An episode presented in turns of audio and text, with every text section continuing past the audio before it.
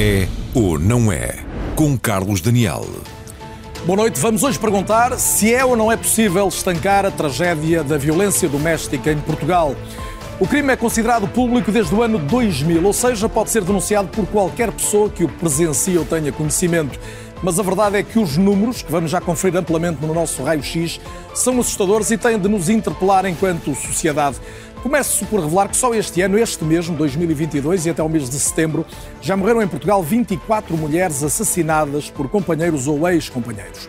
Ainda é mais inquietante se percebermos que isso resulta numa média de um homicídio do género a cada 11 dias. E este número já supera o de todo o ano passado. Mas vamos então enquadrar a realidade em números para início de conversa no nosso raio-x.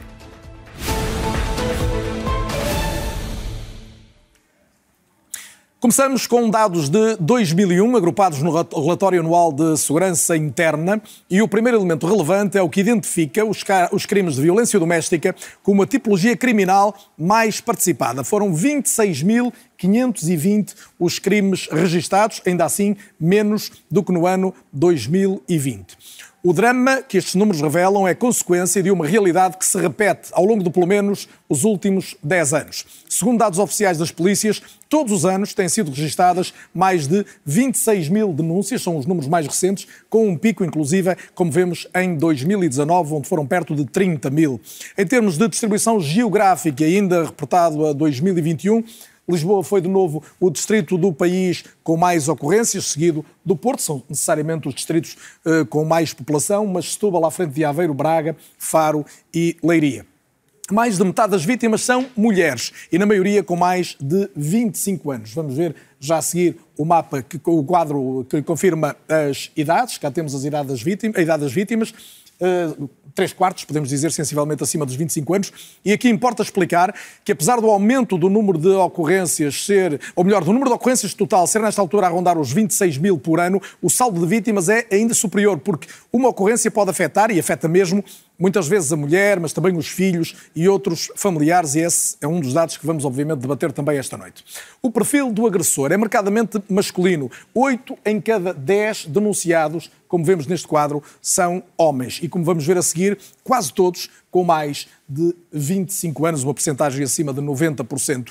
Relativamente aos graus de parentesco entre vítimas e agressores, num terço das ocasiões o agressor é cônjuge ou companheiro da vítima, sendo que eh, em mais 13% dos casos é ou ex-marido ou ex-companheiro o que faz disparar esta percentagem para cima dos 40%. Em 20% dos casos é filho ou enteado e numa percentagem, como vemos, menos significativa, a violência é exercida por uh, pai, mãe, padrasto ou madrasta. Identificados os agressores, Olhamos para o que lhes tem acontecido. Ora, nos últimos 10 anos, as polícias tiveram um número crescente de suspeitos de violência doméstica.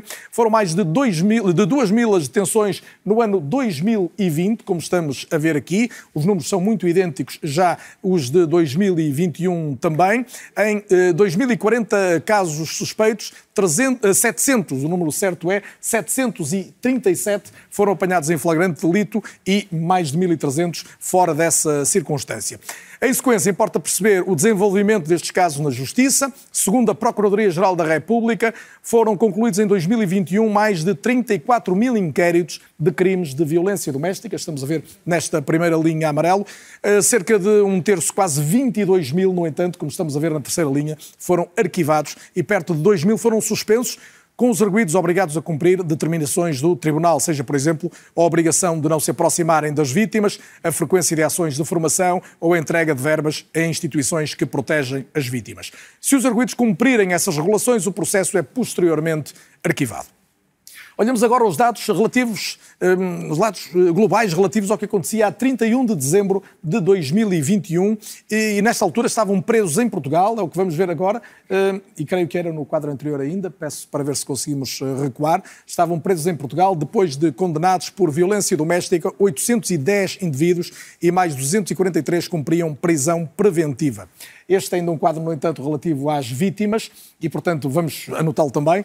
16 mulheres foram, eh, morreram em consequência de violência doméstica no ano de 2021, cinco homens e mais duas crianças ou jovens. O quadro seguinte, creio que comparará com 2022, onde a tragédia claramente continua. Nesta altura, os números até já ultrapassam os do ano anterior, ou seja, temos então 24 mulheres assassinadas, como disse na abertura deste programa, eh, quase 12 mil participações só na Polícia de Segurança Pública e até o dia 30 de setembro, até ao final do mês passado, já 715 detenções, segundo o Observatório de Mulheres Assassinadas. Temos então que há uh, dúvidas, obviamente, que vão sempre restar e vão restar para o debate que vamos fazer a seguir. Desde logo, até que ponto há aqui uma percentagem de silêncio que nos impede de ter uma contabilidade definitiva, apesar de todos os estudos, dados e números. Há essa incógnita a que é difícil responder, a dimensão daqueles que não chegam a ter coragem de pedir ajuda, de fazer uma denúncia. Por isso, nunca é demais repetir esta informação. Se é vítima ou conhece alguém que o seja, pode pedir ajuda e tem desde logo disponíveis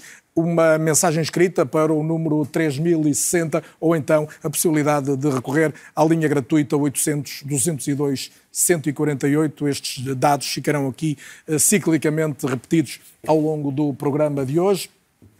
E uh, juntada tanta informação, vale a pena agora tentar comentá-la, olhar para ela e vamos então aos meus eh, convidados desta noite, que recebo no estúdio do El Oeste. Estão comigo Joana Dias, que é a realizadora Olá, de rádio. Olá, Joana, bem-vinda. Obrigada. Dá a cara como alguém que foi vítima de violência doméstica, é também autora de um podcast sobre o mesmo tema, que levou a uh, três curtas-metragens, um podcast chamado A Mim Nunca. Igualmente em estúdio Daniel Coutrinho, é psicólogo clínico, assessor da APAV, Associação Portuguesa de Apoio à Vítima. Também Carmo Afonso, advogada e colunista, que tem manifestado particular interesse neste tema em como o combater. Ainda o Guinote, que é o coordenador da Divisão de Prevenção Pública e de Proximidade da PSP. Boa noite e bem-vindo também. À distância estão ainda Ana Leonor Marciano, da advogada da UMAR, a União de Mulheres Alternativa e Resposta, que acompanha, aliás, de perto também o trabalho do Observatório das Mulheres Assassinadas.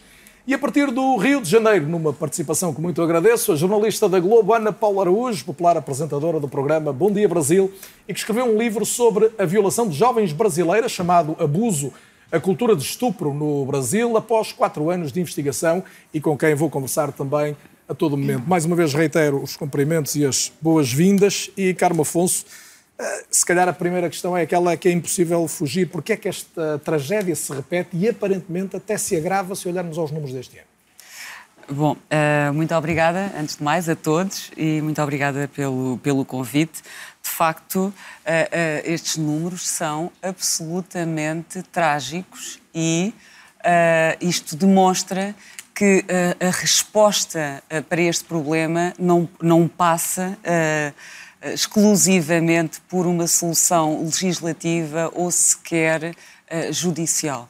Ou seja, uh, de facto, o legislador tem feito uh, esforços concretos no sentido de abrir, e por exemplo, neste momento o nosso artigo 152 do Código Penal tem de facto, contém uma, um conceito muito amplo uh, do que é a violência doméstica e não é preciso, não precisamos de falar de comportamentos reiterados, eles até podem ser episódicos. Aliás, a, a abrangência uh, deste artigo uh, já chega quase a uma subtileza.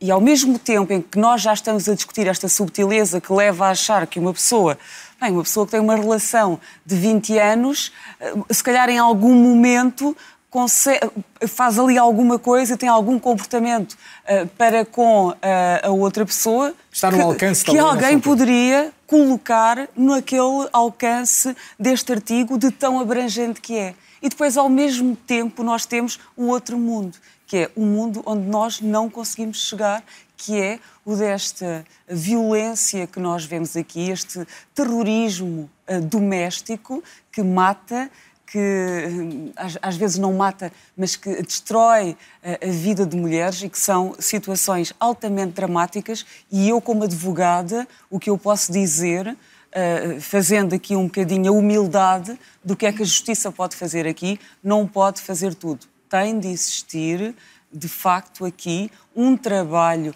muito mais uh, coletivo e muito mais que integre outros setores não e outros basta responsabilizar saberes. a lei e genericamente, embora possamos aprofundar isso, a Não, lei não, hoje, não, há- a lei hoje garante que há uma tipificação do crime que permite incluir eh, a maior parte dos comportamentos. é muito ampla eh, e, e, de facto, o legislador, apesar de, não sei se, se será tema ainda esta noite, eu gostava que fosse, apesar de, de, de eu achar que há aqui ainda caminho legislativo para fazer e que há aqui bastantes melhorias ou algumas melhorias significativas que nós podíamos fazer eh, e na lei processual também e que de facto ajudariam a, a- a combater este problema, mas eu não acredito que, eles, que, que combater este, que o combate a este problema e, e- e deixarmos de ter estes números esteja ao alcance de uma alteração legislativa ou ao alcance de uma outra via ah, ou outra abordagem judicial. Nós temos aqui um problema que é Da bastante- sociedade e não apenas da lei. é, é um- é bastante profundo isto. O Guinote, agradeço a sua presença mais uma vez no É ou Não É, coordenador da Divisão de Prevenção Pública e de Proximidade da PSP. Vimos nos dados do raio-x que as denúncias rondam nesta altura às 26 mil por ano, este ano e no ano passado. O, fenómeno cresce de facto, e em 2019 até foi, foi maior esse número, como vimos também, ou no essencial está mais visível? Eh, Os dados que nós vamos eh, recolhendo da monitorização que fazemos, e a Polícia de Segurança Pública faz uma, faz uma monitorização quinzenal eh, daquilo que vão sendo as nossas estatísticas, apresentam de facto para um conjunto de oscilações, eh, mas eh, os valores têm-se mantido relativamente estáveis na última década, se exceptuarmos os anos do Covid-19, em que efetivamente aí os dados são dissonantes em relação àquilo que tivemos no passado. Aumentaram ainda os casos. Não, no- na nossa área de responsabilidade diminuíram. Diminuíram. Diminuíram. Mas o total nacional não. Eh, portanto, Exato, é por isso aquele número de Precisamente, 2019. precisamente. Eh, e, portanto, eh, nós mantemos sempre na dúvida se o- a diminuição do número de participações equivale a uma diminuição do número de ocorrências, ou pelo contrário, temos apenas um decréscimo eh, das- do número de pessoas que efetivamente procuram as forças de segurança para denunciar o crime. Ahm, e eh, a nossa aposta tem sido sistematicamente na promoção da desocultação do fenómeno. Essa é a primeira batalha que nós temos que vencer, porque efetivamente, se não houver denúncia, as forças de segurança não conseguem E proteger. a esse nível, qual é a evolução que nos consegue traçar sobre o que tem acontecido? Estamos a pensar já não apenas na denúncia feita pela própria vítima, mas pela participação que a sociedade, aqueles que ao abrigo da lógica do crime público podem, podem intervir, eh, têm feito. Nós vamos percebendo que as pessoas cada vez mais eh, procuram eh, o recurso a alguém de confiança, seja das forças de segurança, seja das associações de apoio à vítima, eh, seja dos próprios tribunais, que também vão recorrendo cada vez com mais regularidade, eh, umas vezes incentivadas por familiares, outras vezes por colegas de trabalho, recorrem também às linhas de apoio que nós disponibilizamos através das, eh, tanto do e-mail institucional, do violenciadoméstica.psp.pt é também uma boa linha de contato que pontualmente é recorrido eh, por vítimas ou por terceiros que querem denunciar essas situações. Ahm, mas eh, mais do que essas linhas todas de apoio, o facto de, por exemplo, programas como este, que acabam por promover o debate público e tudo aquilo que sirva para ajudar a vítima a vencer o receio que possa ter de denunciar e, sobretudo, aquilo que possa reforçar a mensagem de que vale a pena denunciar, isso é muito importante. Esse- portanto, esse objetivo da desocultação de que falava está a, ser, está a ser atingido, mesmo que gradualmente? Ou não, não consegue sequer eh, dizer isso? É- é- seria demasiado otimista dizermos que estamos a conseguir, no pleno, alcançar esse objetivo. Agora, uma coisa é certa, nós cada vez temos mais vítimas, parece-nos, a perderem o receio dessa denúncia. Isso, eh, pelo menos pontualmente, nós temos colhido, sobretudo no aumentar das nossas estruturas de apoio a vítimas de violência doméstica, eh, o demonstrar dessa maior disponibilidade e dessa confiança nos profissionais. Eh, E eh, tudo aquilo que nós não queremos é chegar a situações mais trágicas e quando fazemos a análise retrospectiva, e para isso a equipa de análise retrospectiva de homicídios e violência doméstica tem contribuído através dos já quase 20 relatórios que difundiu, eh, percebermos que aquele caso nunca tinha entrado no sistema. E como acontece na maioria dos casos. Já vamos mais a essa circunstância, aos casos que entram, aos que estão sinalizados e, e, a forma como acabam por ter, por ter sequência, mas chama a conversa também Ana Leonor Marciano, já o disse, é advogada da UMAR, a União de Mulheres Alternativa e Resposta, já o disse também, acompanha o trabalho do Observatório de Mulheres Assassinadas, que é um trabalho longo, de quase duas décadas. Ana Leonor, boa noite e, e bem-vinda. O primeiro desafio era que nos ajudasse a, a compreender, até porque acompanha precisamente o trabalho do Observatório, este, este número, só este ano, 24 mulheres assassinadas assassinadas, uma média de uma mulher assassinada normalmente por um companheiro ou um ex-companheiro a cada 11 dias que passam. Isto, isto quer dizer o quê? Muito boa noite, muito obrigada pelo convite. Um, antes de mais, quero dizer que é um número imenso, não é? É um número muito grande um, e que nos permite, de facto, alertar para a necessidade de identificar o problema, para conseguir validar e valorar uh, todos os depoimentos das vítimas, os depoimentos que nos chegam, uh, no sentido de conseguirmos fazer um trabalho mais e melhor. Aqui, sempre no sentido de identificar todos os fatores de risco existentes nas situações, sejam eles a separação já ocorrida, uh, o conhecimento de violência prévia já existente na relação, uh, a não aceitação do fim da relação por parte do agressor. Isto é tudo um conjunto de fatores de risco que se tem que ter em conta, que se tem que estar alerta para que se consiga identificar o problema. Mas, se me permite, eu atrevo-me também a dizer que aqui a grande questão ao nível da violência doméstica é que, em primeiro lugar, temos o problema dos preconceitos uh, que são os conceitos de género não estereotipados, uh, que, nós lutamos muito para conseguir, uh, mas que estão muito impregnados na nossa sociedade. A violência de género contra as mulheres é algo que é verdadeiramente avassalador e a forma que maioritariamente é, que se manifesta é através da violência doméstica, mas depois também através dos femicídios. mas há aqui uma questão é que, no geral, as pessoas não sabem o que é violência doméstica e normalmente relegam as questões da violência para a violência física, esquecendo-se que existe, sem dúvida, a violência psicológica, eh, incluindo os castigos corporais, as privações da liberdade, também as próprias ofensas sexuais eh, e mesmo a violência económica. Ora, isto não é bem entendido pela sociedade no geral.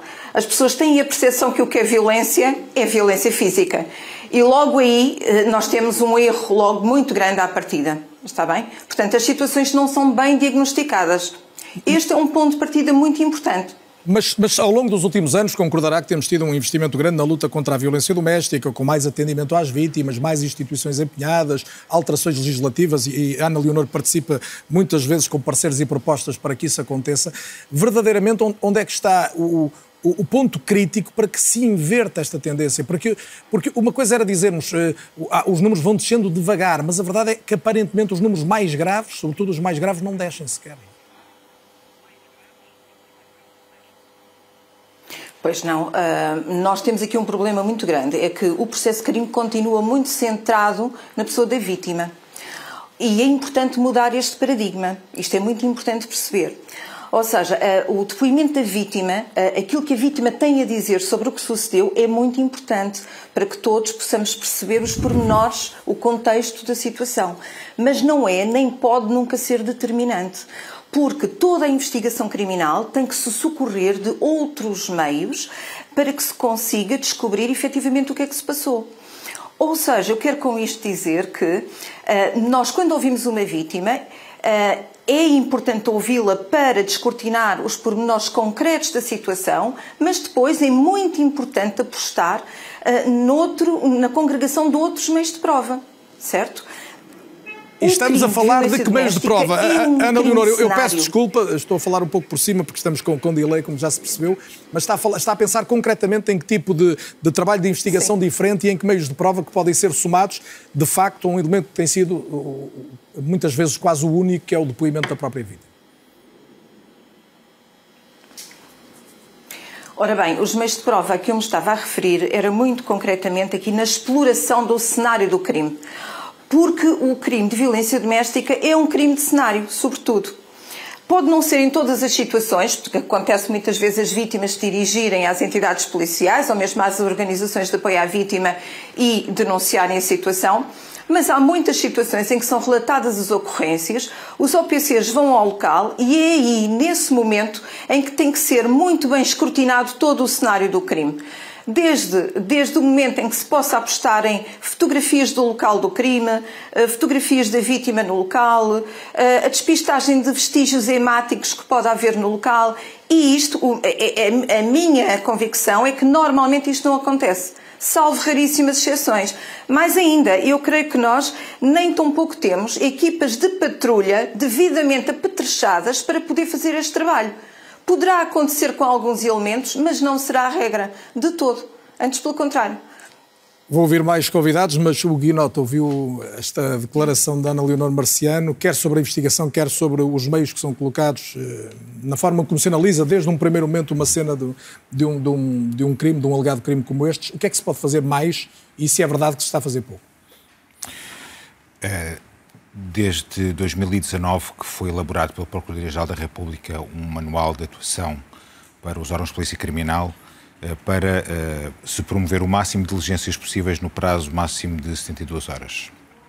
E esse tem sido a regra que foi implementada e que levou a uma alteração dos protocolos de atuação que nós tínhamos e que, efetivamente, nesta altura, em 72 horas, nós procuramos recolher o máximo de elementos de prova possível para eh, facultar ao Ministério Público a possibilidade de, fim do aquele prazo, ter. Uh... Está-me a dizer que isso aconteceu em 2019. Já há algum efeito desse, dessa mudança ah, de procedimento? Sim, há. Por exemplo, um dos efeitos é, de facto, a melhoria da parte de investigação e, uh, neste momento, não são, de facto, os elementos que estão na patrulha vulgarmente dita que fazem essa recolha de crimes de cenário, mas são os especialistas em investigação criminal que, quando se deparam com uh, um crime de cenário, são acionados para irem fazer a recolha desses vestígios seja prova fotográfica, seja outro tipo de uh, vestígios que possam ser recolhidos. Para além disso, a vítima é depois, querendo, ser é entendida em espaços próprios onde tem mais tempo e profissionais devidamente treinados para fazer esse atendimento.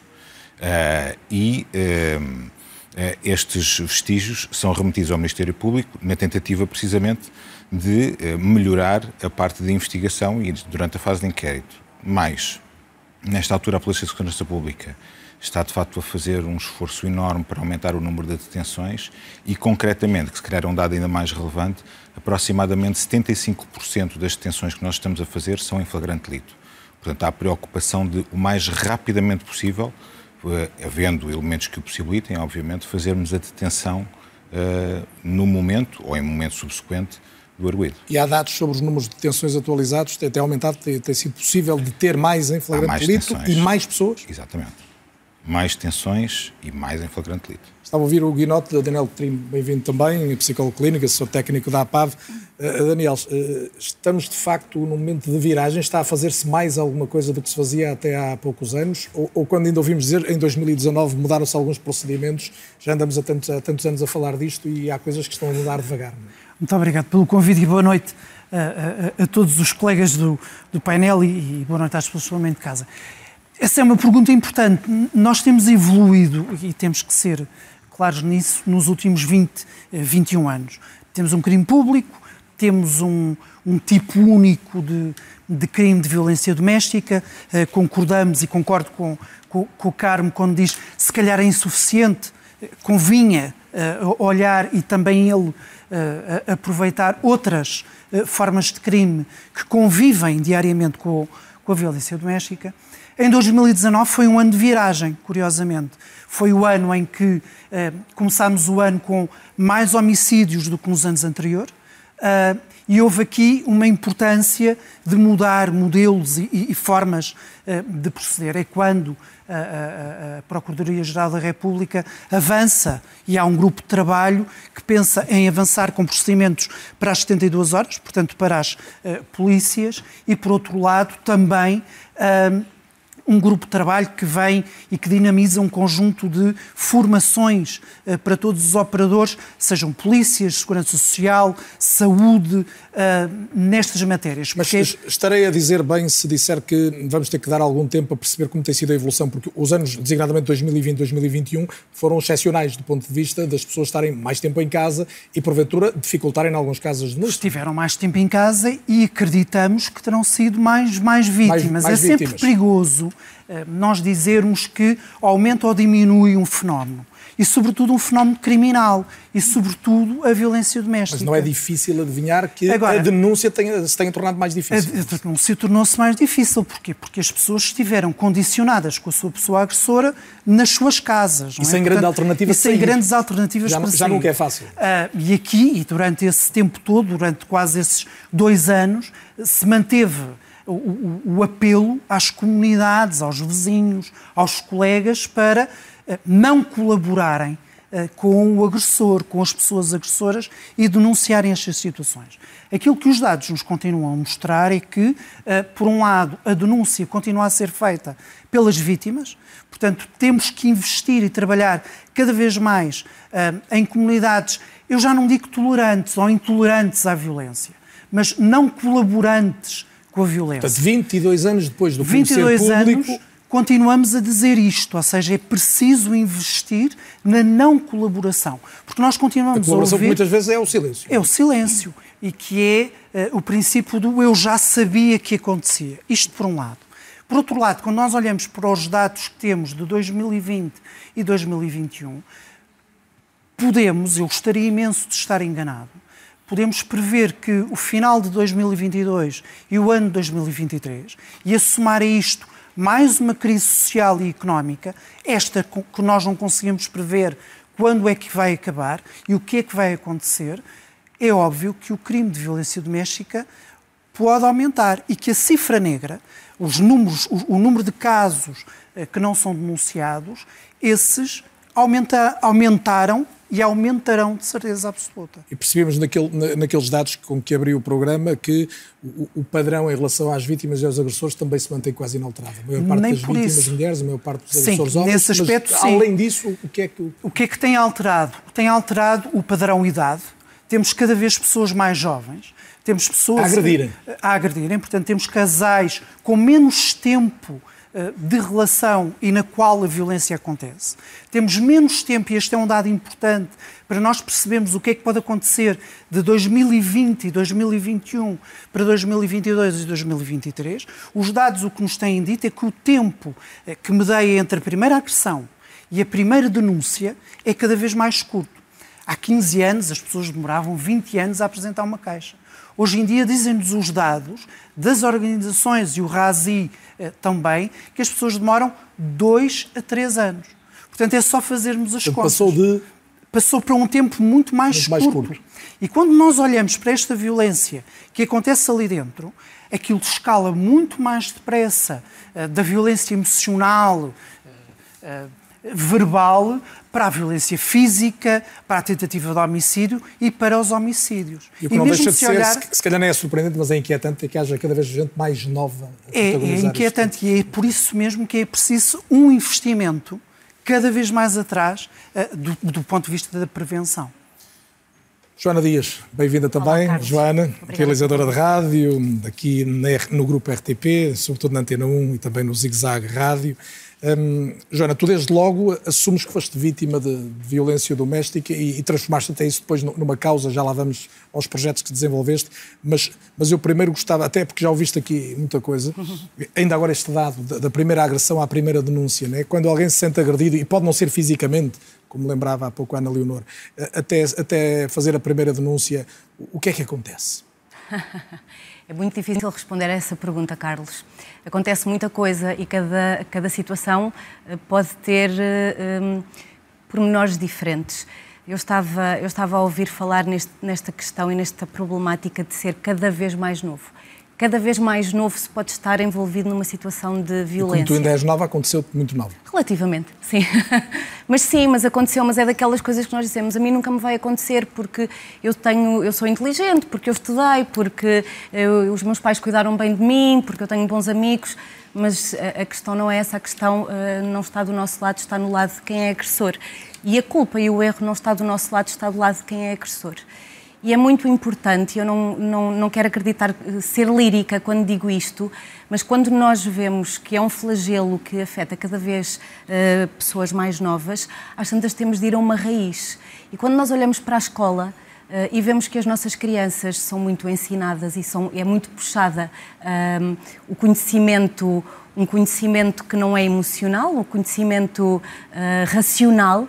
E de repente, onde é que está o conhecimento emocional? Onde é que nós ajudamos as nossas crianças a entender o que é que é a frustração, o que é que é a raiva, o que é que é a tristeza, o que é que é o medo e de que forma é que nós podemos ajudar a desconstruir porque todas as frustrações que nós vamos sentindo na infância, e temos muito aquela tendência de dizer estar triste não é bom, ou, ou sentir raiva é errado.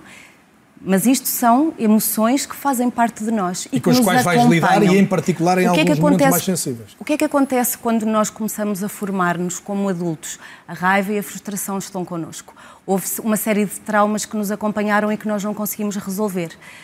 Quando também falamos na questão da vítima e do agressor, Uh, obviamente que nos focamos na, no, na, vítima, mas temos também de nos focar no agressor. E uma pena de prisão não vai resolver o problema de quem é um agressor de violência doméstica ou de outra violência qualquer. É preciso ter um tratamento uh, muito direcionado para. Relativamente ao que acontece quando se vive numa relação de violência doméstica, geralmente hum, há uma uh, insegurança da parte de quem. Há bocadinho falaste da culpa da própria vítima, não é? E essa insegurança vem da culpa. Ora, é muito fácil nós sentirmos culpa porque a culpa de não ter percebido quem era esta pessoa, a culpa por amar uma pessoa que trata mal, a culpa por não ter entendido mais cedo e a culpa por de repente estar completamente enredado numa realidade. E há um momento em que tu percebes isto está mesmo a acontecer, já o, o, aquele, o a mim não, que depois dá, dá origem ao teu nunca, podcast. Mas sabes que muitas vezes não é a pessoa, não é a vítima que se apercebe. É um amigo ou uma amiga, é a mãe ou o pai, é um irmão ou uma irmã. É um colega de trabalho que vai notando que aquela pessoa está estranha. Uh, no meu caso, não fui eu que me apercebi. Houve um familiar próximo que se apercebeu primeiro do que eu.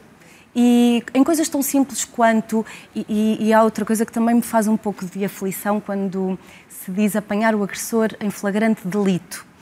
Eu pergunto-me o que é que é apanhar, como é que se apanha um agressor em flagrante delito quando uh, a violência é dentro de casa e, e é, é verbal, por exemplo, e é psicológica. Eu não tenho nódoas negras. Como é que eu digo? Como é que eu explico? Às tantas eu estou a exagerar. E ter esta postura, a vítima. Uh, eu falo por mim, mas falei também com muitas vítimas, mulheres e homens, ter esta incapacidade, sentir que a sociedade te pode entender quando tu tens nódoas negras, mas que até lá as nódoas negras interiores que não se veem são muito mais difíceis de explicar, aqui não há um flagrante delito. Aqui há termos a noção de que quando estamos mal, não devemos estar. E há sempre alguém que está pronto para nos ajudar.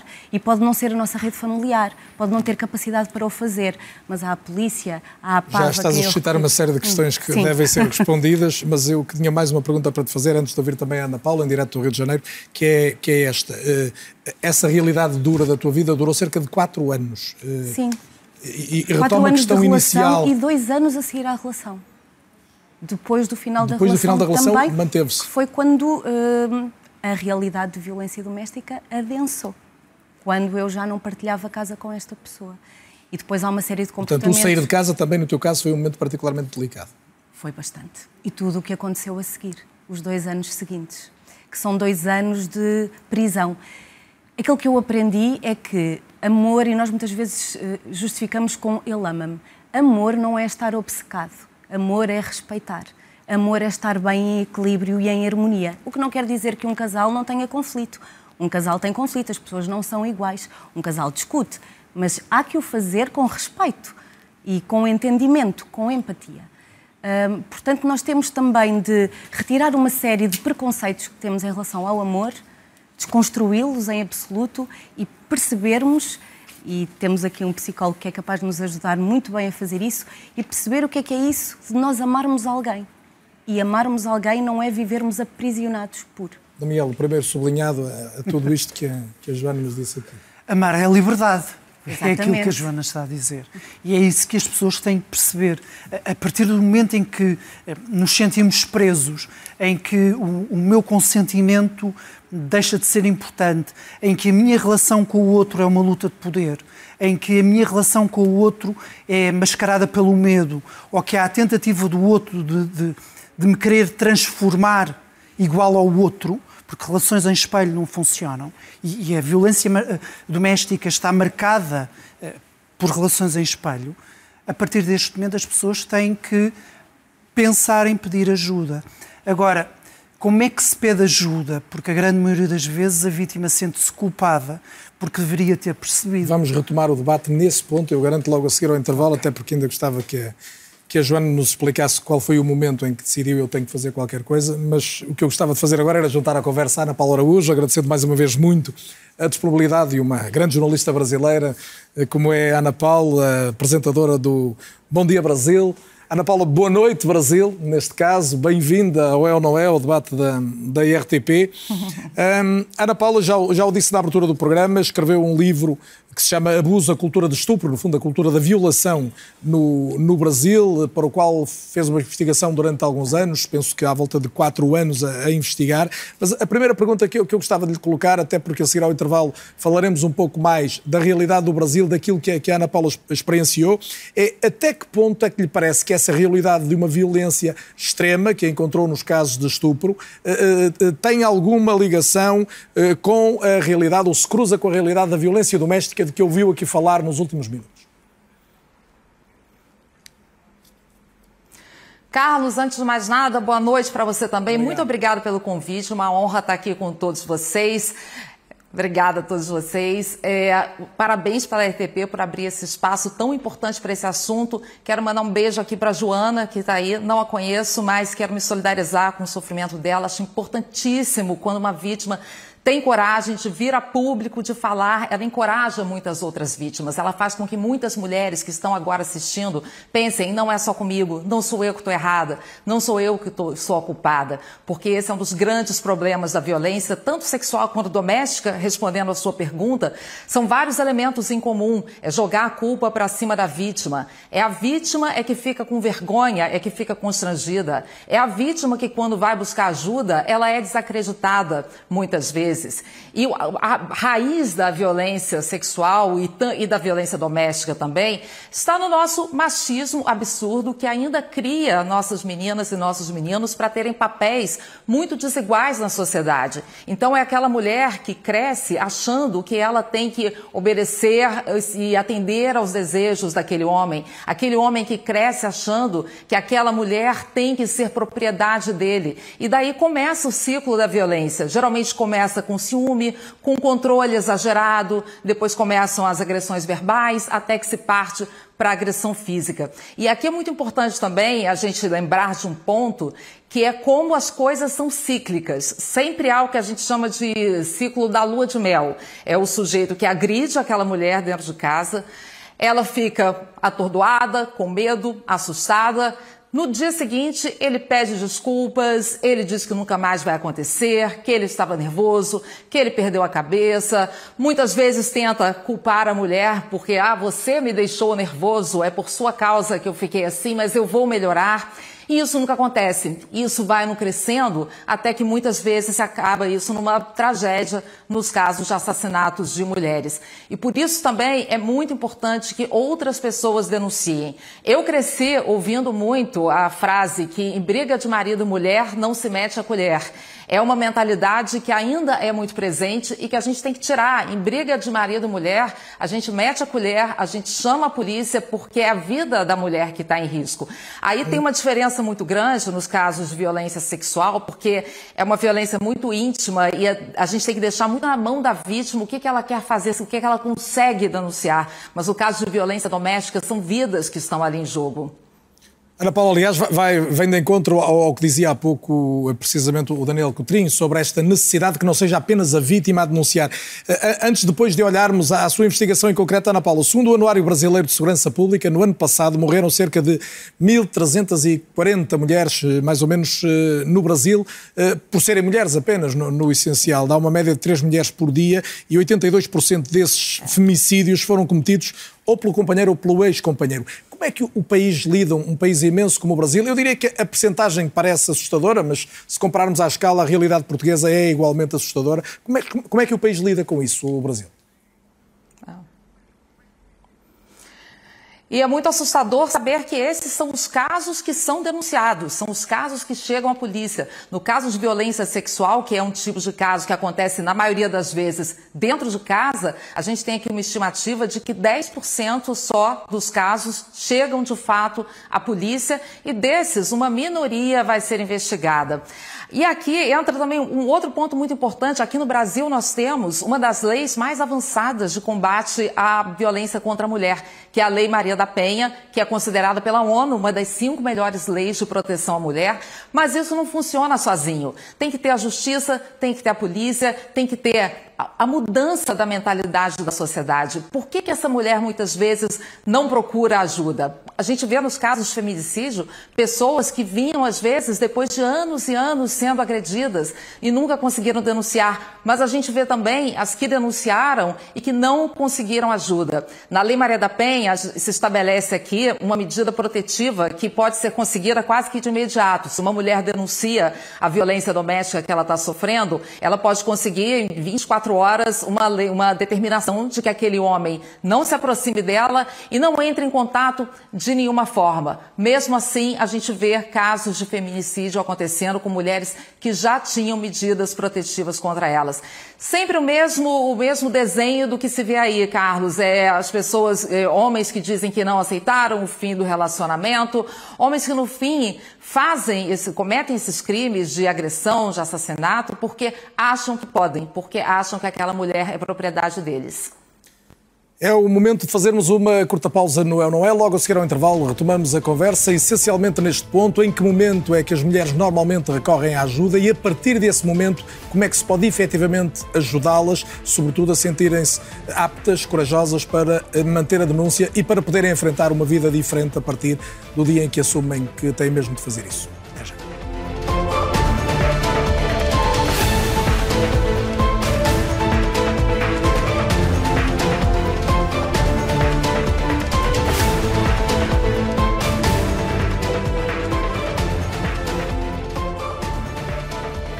É ou não é possível travar a tragédia que se repete da violência doméstica em Portugal? Já o disse por mais de uma vez neste programa, só este ano 24 mulheres portuguesas foram assassinadas em contexto doméstico. Estamos a falar, obviamente, dos casos mais graves, mas há muitos outros e há muitos outros que nunca chegam a público.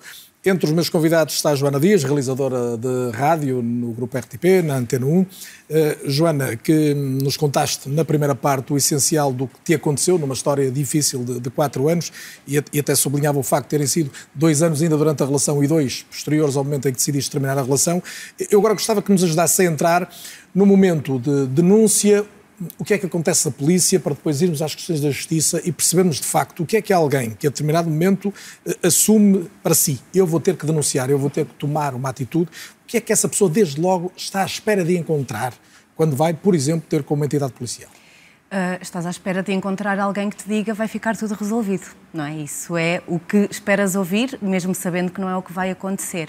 Levas o teu medo, porque não é uma decisão nada fácil. Não foi para mim, eu imagino que não seja para nenhuma vítima de violência doméstica uh, dirigir-te a uma esquadra da, PSP, dizeres eu sou vítima de violência doméstica, ajudem-me, porque a justiça não age no próprio segundo.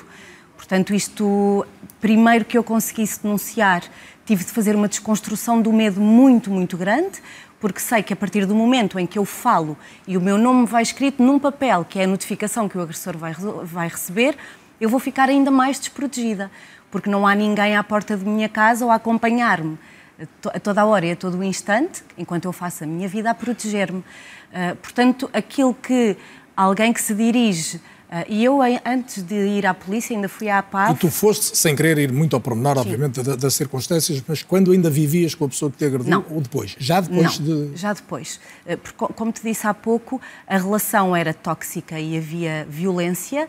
Quando uh, nos separamos, aí tudo adensou, porque para lá da violência psicológica, havia toda a manipulação, havia uma perseguição havia uma perseguição e um, um, medo constante da minha parte. Nunca, estás, nunca te sentiste segura em lado Não estás descansada, porque uh, estás constantemente com a sensação de estar a ser observado.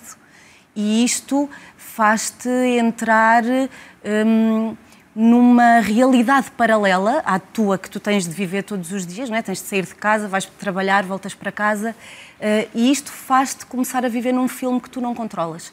Deixas de controlar a tua vida porque deixas de entender o que é que se passa. Eu só muito tempo depois é que entendi a dimensão de tudo aquilo que aconteceu. Portanto, uh, quando alguém decide está na hora, ou porque se quer proteger a si, ou porque percebe que tem de proteger os filhos, ou porque sabe que está num, num, muito perigosamente a chegar a um limite, aquilo que queremos é que o, a questão seja resolvida o mais depressa possível. Quanto tempo demora? uma questão destas E quando é que isto resolvida? muda, não é? A partir deste momento, quando é que muda? É a partir eu... do momento em que eu faço a queixa, até que eu posso dormir descansada, quanto tempo demora? E o que é que um agente responde, sendo que as pessoas podem deslocar-se a outras entidades, já vou ouvir a opinião do, do Daniel Cotrim e da, e da Ana Leonor Marciano, mas o que é que um polícia hoje em Portugal está preparado para responder a alguém que surge como a Joana para denunciar isto, depois de vencer tantas barreiras, desde logo emocionais? A primeira resposta é de incentivo pela coragem que teve em fazer a sua denúncia. Infelizmente, a resposta que não podemos dar é que vai ficar tudo bem nem quando é que se resolve. Nem quando é que se resolve. Aquilo que uh, é o procedimento padrão nestes casos, sempre que qualquer vítima apresenta uma denúncia, é de imediato nós definimos um plano de segurança para todas as vítimas uh, que estejam envolvidas no caso. Seja aquela que está a denunciar, seja, no caso de aquilo que é o padrão, ser uma vítima feminina com crianças, com menores. Uh, nós definimos também um plano de segurança eh, para, para, as diferentes, para as crianças, para diferentes cenários. Seja o cenário em que a vítima quer continuar a coabitar com o agressor, seja o cenário em que, nessa circunstância, em que, uh, em um determinado momento, queira abandonar a residência, o que é que deve fazer, uh, ou no caso de já ter cessado qualquer tipo de relação. Para além disso, é feito, obviamente, a avaliação de risco e é consoante o nível dessa avaliação de risco, depois podem resultar um conjunto de medidas que são de imediato propostas pela Polícia ou Ministério Público. E a, e a pedir-lhe que nos desse alguns exemplos do que é que acontece numa situação que, por exemplo, avaliam como de uma gravidade já significativa. Uhum. Bom, eh, nós podemos propor ao Ministério Público a aplicação da medida de teleassistência. Neste momento, salvo erro, são aproximadamente 4 mil os dispositivos que estão ativos a nível nacional. Eh, pode ser proposta também a aplicação de medida, isto são apenas propostas, atenção, aplicada à medida de vigilância, precisamente, uh, aplicada à medida de vigilância eletrónica uh, à pessoa agressora, que neste momento julgo que estão implementadas, uh, salvo erro, 1.500 ativos nesta altura, a nível nacional. Um, e, 1.500 agressores que estão com vigilância eletrónica em Portugal nesta altura sensível. Se não estou em erro, dados de junho de 2022. Uh, e, um, e, e, para além do plano de segurança que nós fazemos com a vítima, depois uh, é deixado o contacto do agente que está a seguir o processo, uh, são depois feitas, consoante o nível de risco que é detectado, reavaliações que podem ter uma periodicidade mais curta ou mais dilatada no tempo, precisamente. Mas na relação polícia-vítima, a relação esgota-se neste momento ou fica, é, fica não, esse contacto? Não, fica um agente responsável pelo caso que periodicamente vai contactando com a vítima para... E pode acontecer o inverso, a vítima em permanência poder contactar esse agente? Com certeza. Aliás, é desejável que o faça se houver alguma alteração daquilo que está a acontecer. E para além... Que essa é a grande garantia de segurança imediata que um, que um agente pode dar a uma vítima. Sim, sim. E para além disso, nós difundimos também sempre o contacto das organizações de apoio à vítima para, na eventualidade da vítima uh, ou não sentir confiança ou não sentir a empatia que precisava na, com a polícia, ter um apoio complementar eh, porque efetivamente os polícias não têm uma formação uh, clínica como tem, por exemplo, um psicólogo e, portanto, é expectável que a vítima possa ambicionar outro tipo de apoio. E nós facultamos todos esses contatos para depois podermos trabalhar em rede. E este trabalho em rede é que é fundamental. E acontece, Daniel, este trabalho em rede? Tem dias. Uh, eu, estava a ouvir o, o, o Huguinote uh, e é assim, na teoria às vezes. Na vida real era importante eh, que a referenciação existisse. Ou seja, aquilo que acontece das vítimas. das vítimas às organizações de apoio à vítima. Aquilo que acontece, porque, porque é assim que acontece, é eh, o entregar um conjunto de listas de nomes de organizações e a pessoa escolhe qual é aquela uh, que quer uh, a que quer pedir ajuda ou, ou a qual se quer referenciar. Aquilo que nós defendemos é que esta referenciação tal como noutros países da Europa, deveria de ser obrigatória. Isto é o verdadeiro, o verdadeiro uh, trabalho em rede. Não que ele não existe, ele existe entre as organizações e as polícias. Mas, mas continua a ser um ser trabalho sistematizado. sistematizado, mas continua a ser um trabalho muito feito nas boas intenções. O que é que uma vítima precisa depois de apresentar a sua queixa, eh, depois de lhe ser dito, porque temos que dizer e dizemos todos, uh, não vamos conseguir resolver isto hoje. A vítima precisa de estabilidade emocional, precisa de empoderamento. A vítima não perdeu a voz, mas precisa que a sua voz seja ativamente ouvida. Precisa que a informem dos seus direitos. E muitas vezes, e esse é o contacto que nós temos muitas vezes com as vítimas, é um desconhecimento que é natural. Porque enquanto não somos vítimas de um crime, nós desconhecemos o que é que a justiça tem para dizer acerca deste crime. Portanto, é importante que também nos descodifiquem uh, as informações e os nossos direitos, que nos digam coisas tão simples como o que é que quer dizer denúncia e o que é que quer dizer queixa. O que é que é o Ministério Público? E a partir daí, Daniel, desculpe apressar, mas o diga, tempo diga. anda depressa, nós temos algumas, claro. mas convém aproveitá-lo. A partir daí, quais são os momentos mais sensíveis? Onde é que é fundamental estar atento? Onde é onde o, momento da notificação é o momento em que exponencialmente do agressor, do agressor em que já há de alguma forma alguns mecanismos que permitem que as pessoas não sejam notificadas no mesmo dia, para a mesma hora, no mesmo local. Aconteceu durante muitas vezes, mas este momento aumenta o grau de risco da, da, da, vítima. Quando a vítima sai, decide sair, nós sabemos. E nesse momento, por exemplo, há uma informação à polícia, exatamente ao contrário? Pode haver essa informação à polícia. Ora, se as pessoas estiverem, por isso é que também é importante que as pessoas peçam ajuda às organizações, porque se as pessoas estiverem de alguma forma ligadas às organizações, as organizações ajudam-nas, apoiam-nas a fazer exatamente esta ponte com as outras estruturas, seja com a justiça, seja com as polícias. Nós sabemos que no momento em que se dá a ruptura, em que a vítima sai, decide sair, e a Joana ou o agressor, e este é o caso da Joana, nós sabemos que potencialmente o grau de risco acontece. E se nós olharmos para a grande maioria destes 24 homicídios que aconteceram este ano, eles batem todos no mesmo padrão, que é quase todos eles aconteceram, já estavam as vítimas separadas ou tinham pensado em separar-se da sua pessoa agressora. Portanto, estes são momentos fundamentais. E depois há o momento seguinte, que é preciso acompanhar estas pessoas a tudo o que são uh, diligências.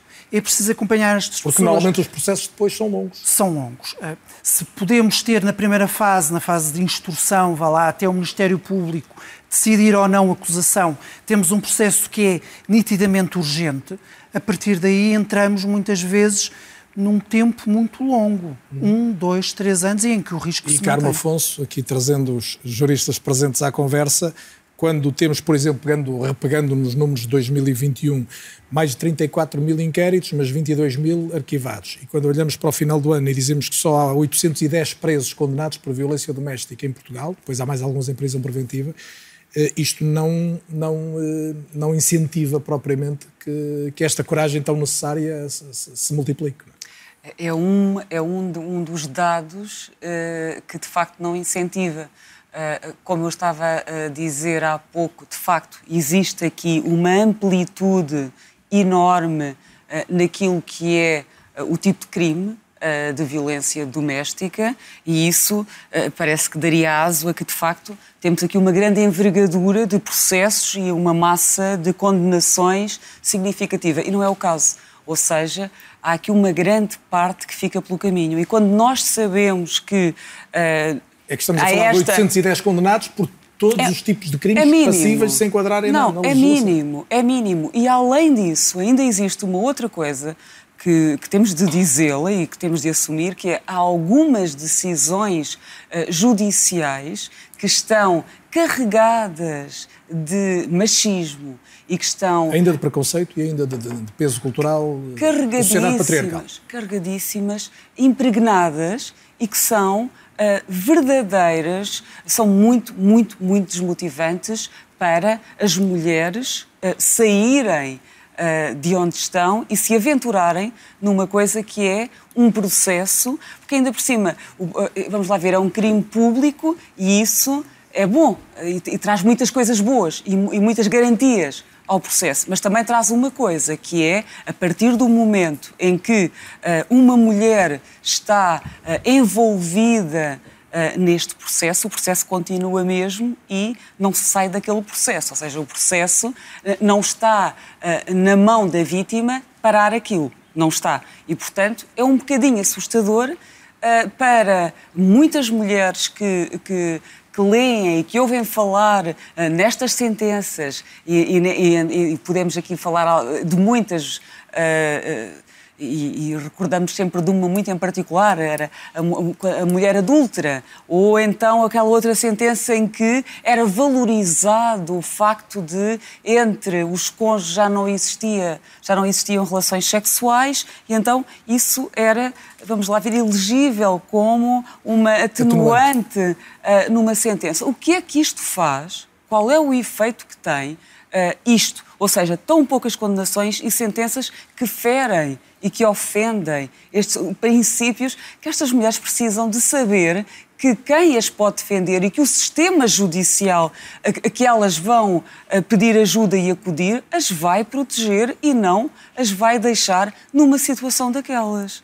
Uh, e, e, depois uh, ainda queria pegar um bocadinho no que estava, no que estava aqui a dizer o meu, o meu colega uh, de painel e, e, queria dizer isto. É que um, houve uma campanha há uns anos, uma campanha incrível uh, que vinha precisamente, que versava a violência doméstica e que era a imagem de uma mulher jovem que tinha sido vítima, vamos lá ver, de homicídio. Não sabemos se era crime de homicídio ou se era um crime de violência doméstica agravado pelo resultado, que é uma questão jurídica muito interessante e que, é muito confundida. E estava essa, a, fotografia dessa mulher assassinada e uh, por baixo estava uma frase que é quantas reconciliações acabam assim.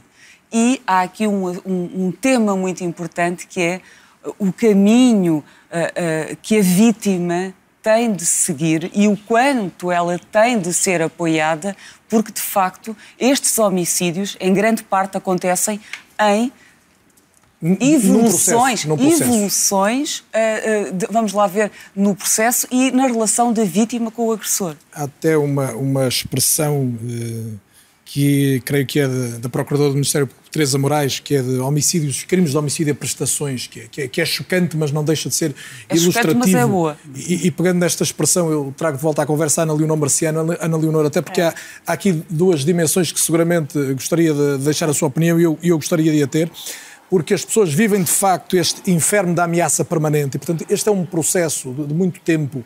E, e, enquanto alguém que está ligada também a uma associação que, que, que se preocupa com as vítimas e as ajuda, uh, gostava que trouxesse o, o seu olhar sobre este processo longo, como ajudar a que as pessoas se sintam mais seguras, ou tanto quanto possível, e depois esta, esta ideia de que há alguma condescendência cultural com o agressor, a ideia de muitas vezes continuar a reconhecer que há quase aqui um, uma natureza sexual diferente entre o homem e a mulher que legitima comportamentos inadmissíveis. Sem dúvida. As mulheres, quando pedem ajuda, fazem-no com um intuito muito claro de obter medidas de proteção. Este é o claro intuito que as vítimas têm. Um, quando fazem os seus relatos, uh, normalmente até em situações agudas, uh, e que pedem ajuda para elas e para os filhos, que, de acordo com a atual lei, também, quando expostos a contextos de violência familiar, são também eles vítimas de violência doméstica é importante que o sistema os saiba proteger. Portanto, não só a vítima adulta, mas também a vítima criança. Ora, o que acontece é que entre o momento em que as vítimas pedem ajuda e o momento em que efetivamente essas medidas são tomadas, há um hiato temporal muito, muito, muito acentuado. Eh, eu atrevo-me a dizer que eh, a maior parte, se não mesmo todas as mulheres que foram assassinadas este ano, não tiveram a oportunidade de ter as medidas de proteção adequadas porque não foram aplicados aos arguídos as medidas de coação atempadamente e de forma eficiente uh, naquilo que era o desejável para aquela situação em concreto. E aqui o que está por detrás disto, apesar de nós sabermos que neste momento termos um curto período de investigação uh, que se reconduz aqui às 72 horas, o que é facto é que, como já foi aqui dito e muito bem, a partir do momento em que o processo segue para tribunal, nós temos aqui meses e meses e meses de longa espera. E por isso mesmo é que nós temos mais de 30 casas de abrigo para mulheres vítimas de violência doméstica em Portugal e que estão cheias estão cheias precisamente porque o sistema não dá resposta em tempo útil. E é um sistema, sim, em muitos momentos, carregado de preconceitos para as mulheres, que lhes pergunta, em vários momentos do processo, se desejam desistir do procedimento criminal, noutros momentos, se desejam suspender provisoriamente do processo e dar assim mais uma oportunidade à relação, contanto que o, que o agressor não se aproxime ou não lhes faça mal. Portanto, estamos sempre a dar oportunidades no sentido de. Um, da situação em termos processuais penais um, parar parar. E isto não é aquilo que se faz com um crime violento. Uh, com os crimes violentos, não se pergunta às vítimas se querem desistir. Uh, nunca vi até hoje perguntar-se a uma vítima de um roubo se deseja desistir do procedimento criminal. Então, por que é que nós fazemos isto às mulheres vítimas de violência doméstica? Esta é a questão. Mas nós continuamos a assistir a isto. Agora, existe aqui algo também muito importante, que eu penso que, é, é, é que temos aqui que falar, que é, uh, dá uns tempos para cá, e que vem no decurso de todas as alterações legislativas e orientações também no sentido uh, de se uniformizar mais os procedimentos. Passou-se aqui também a apostar muito nas declarações para memória futura das vítimas, que é a possibilidade que as vítimas têm, portanto, de falar logo pouco tempo após a denúncia e desse seu depoimento valer para efeito uh, do, do, de, da audiência de discussão e julgamento. Ora bem, esta possibilidade de declarações para memória futura vai permitir duas coisas. Uma é garantir o depoimento da vítima e depois ela poder desligar-se do processo se assim o entender. Por outro lado, é evitar a revitimização das vítimas e não terem que estar a contar vezes e vezes sem conta um, nas polícias, nos técnicos de apoio à vítima, nos tribunais, tudo aquilo que se passa. E, portanto, isto é uma grande mais-valia. Mas mais-valia é esta que não é operacionalizada sempre, nem sequer em todos os tribunais. Mas, Ana Leonor, eu sei que estamos com um delay, mas agora, agora tenho mesmo que, que reforçar só, só, esta nota. Isso já é possível acontecer, portanto, à luz da lei portuguesa, ou Sim. seja, é possível uh, registar esses depoimentos para Sim. memória futura e uh, afastar tanto quanto possível a vítima da sequência desse processo e, sobretudo, evitar essa redundância de depoimentos que tantas vezes acontece. Isso já é possível. Já é possível, mas não se faz sempre. Era isto que eu estava a querer dizer. Apesar de já haver uma diretiva interna nesse sentido, do Ministério Público, não se faz sempre. Nota-se as diferenças nas comarcas onde há secções especializadas do Ministério Público aqui para trabalharem com a violência doméstica. São secções em que existe aqui padrões uniformizados de procedimentos muito maiores do que noutras comarcas onde não há especialização. E era importante que esta especialização se se estendesse a todo o território nacional. E nós, efetivamente, ainda não temos isso. E isso ainda não temos. Hum, o Guinote, Depois, por outro lado, também, pouco, eu gostaria de. Esta, esta, esta, distância entre o momento em que ouvimos e o, e o que perguntamos, Ana Leonor, já percebi que tem mais alguma coisa para dizer, pedia-lhe era que fosse tão sucinta quanto possível. Vou ser muito rápida. Uh, gostaria muito de chamar a atenção para a particular importância da articulação que tem que existir entre o processo penal e os processos de jurisdição de menores. Faz mais sentido que nunca. Hoje em dia, quando as crianças foram reconhecidas à face da lei como vítimas de violência doméstica, têm que ser tratadas pelo sistema judicial também como vítimas. Portanto, uh, para isso é importantíssimo que haja esta articulação. E aquilo que nós ainda sentimos é que essa articulação ainda fica muito aquém. E mesmo quando é feita, portanto, eh, não é valorado o sofrimento da criança. Eu chamo aqui a atenção que uma criança, mesmo que não seja agredida fisicamente, ao estar a ouvir os pais a discutirem, a ver agressões, essa criança sofre emocionalmente. Se sofre, ela é vítima de violência psicológica e terá que ser encontrado o melhor regime de regulação de responsabilidades parentais no sentido da criança uh, ser poupada a mais sofrimento. É uma nota importantíssima. Se tivermos tempo, ainda voltaremos à questão das crianças. E, e hoje mesmo houve um caso muito. Hoje Carmo. mesmo, houve, só a recordar isto, hoje mesmo uh, houve uh, uma notícia uh, bastante chocante, precisamente sobre este tema. Eu não sei se tiveram a oportunidade ou se repararam, mas o Tribunal da Figueira da Foz obrigou uma adolescente de 14 anos que viu o pai a tentar matar a mãe e obriga agora a criança a estar com o pai. E isto é um exemplo desta falta de articulação entre uh, os processos crime de violência doméstica e estes processos de jurisdição uh, de menores e ela é absolutamente fundamental. Este, esta notícia é de hoje e foi por isso que, que não, interrompi. Não, podia ser mais oportuna, Carmen, até porque Daniel, e eu já volto ao Brasil, lá na Paula hoje já, já está em condições de entrar em contato connosco outra vez, mas Daniel... Uh, eu já tinha esta pergunta, faz sentido, até que ponto faz sentido tentar que uma criança mantenha uma relação com o pai, que é o que acontece mais vezes, há circunstâncias, embora não, não é muito tentar, menor, é obrigar. pode ser com a mãe, mas com um pai agressor? É, é complicado. Nós estamos a falar de, de, de aqui de, do, do, do, role model, ou seja, do exemplo que eu passo enquanto pai.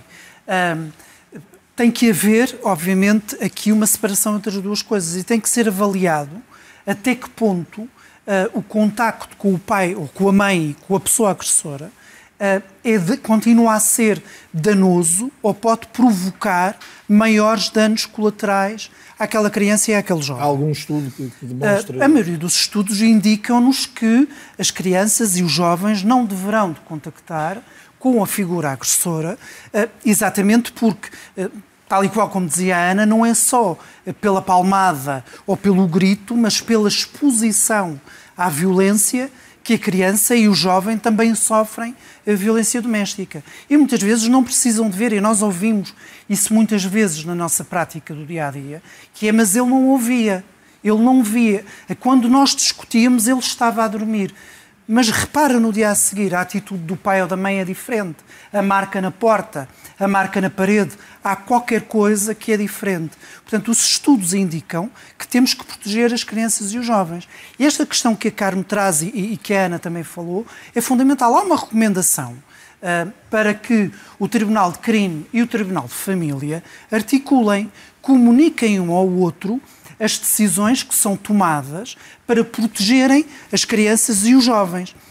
Saem estas notícias no jornal, mas eu posso lhe dizer que em casos de abrigo conhecemos situações de pais agressores que o Tribunal de, de Família e Menores decide que o filho recém-nascido pode visitar ou deve ou é obrigado a ir visitar, acompanhado pela avó paterna, por exemplo, à prisão o pai recluso, com o qual nunca teve ou manteve qualquer tipo de relação. Dizer, de, de, ou seja, de bebés ou crianças sim, que estão sim, em centros o sistema, abrigo, o sistema em si, pela lei. Exatamente, o sistema em si é violento. Ou seja, o próprio e até um pouco sistema, esquizofrénico, está protegido claramente, lado, está claramente, ou seja, a, a mensagem que passa não é uma mensagem clara não é? Não é uma mensagem de proteção. Isto depois, obviamente, também tem consequências, porque estas crianças e estes jovens também vão crescer. Muitos dos protagonistas trágicos do livro da Ana Paula Araújo, e volto ao contacto com o Rio de Janeiro, eh, são também jovens, muito jovens mesmo, na maioria meninas que foram vítimas de, de, violência extrema. Ana Paula, no, no seu livro, são 320 páginas com muitas histórias desoladoras, algumas, algumas mesmo terríveis. Eh, que marca é, é, é que retirou mais relevante dessa experiência que viveu ao investigar esses casos e ao contactar muitas vezes diretamente com vítimas e agressores?